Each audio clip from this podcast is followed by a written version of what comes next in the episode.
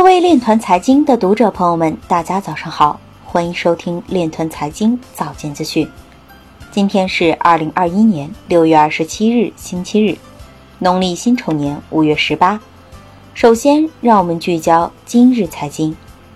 瑞士国家银行目前没有数字货币计划。波士顿联储主席暗示有望于二零二二年底加息一次。财新表示。各地各部门应以防疫之力治理比特币等虚拟货币乱象。人民银行数字货币研究所联合发起的上海金融科技有限公司揭牌，安德霍沃尔三幅自画像的 NFT 作品竞价已攀升至二百八十万美元。尼日利亚一私立中学将接受加密货币支付。福布斯表示。资产管理公司从 CME 比特币期货空头转为多头，瑞波币持有人被指控散布关于 SEC 领导层的虚假陈述。华尔街日报文章表示，人们想在退休账户中配置比特币。新京报报道，比特币暴跌或影响特斯拉第二季度的利润。今日财经就到这里，下面我们来聊一聊关于区块链的那些事儿。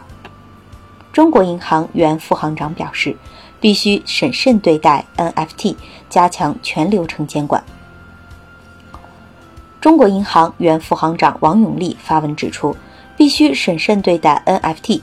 随着 NFT 的快速升温和大规模投资，特别是参与海外的 NFT 投资，同样存在很大的风险隐患，需要加强对 NFT 的准确解释，加强对民众的投资者教育。强化交易平台的职责。他表示，在中国，NFT 是一个全新的概念。尽管作为一种利用区块链技术产生的加密权益证明，对加强资产权益保护与促进交易流通存在好的功效，可以鼓励有益的探索，但由于缺乏官方明确的指引和监管规则，很多自媒体宣传报道都存在严重的浮夸和误导问题。在国家严厉控制比特币等虚拟货币的挖矿和交易炒作之时，NFT 的快速升温和大规模投资，特别是参与海外 NFT 投资，同样存在很大的风险隐患。这需要加强对 NFT 的准确解释，加强对民众的投资者教育，加强 NFT 产品和交易的全流程监管，特别是对相关的虚假宣传、内部炒作、金融欺诈、违规转移资产。和洗钱等进行严厉制裁。以上就是今天链团财经早间资讯的全部内容，感谢您的关注与支持，祝您生活愉快，我们明天再见。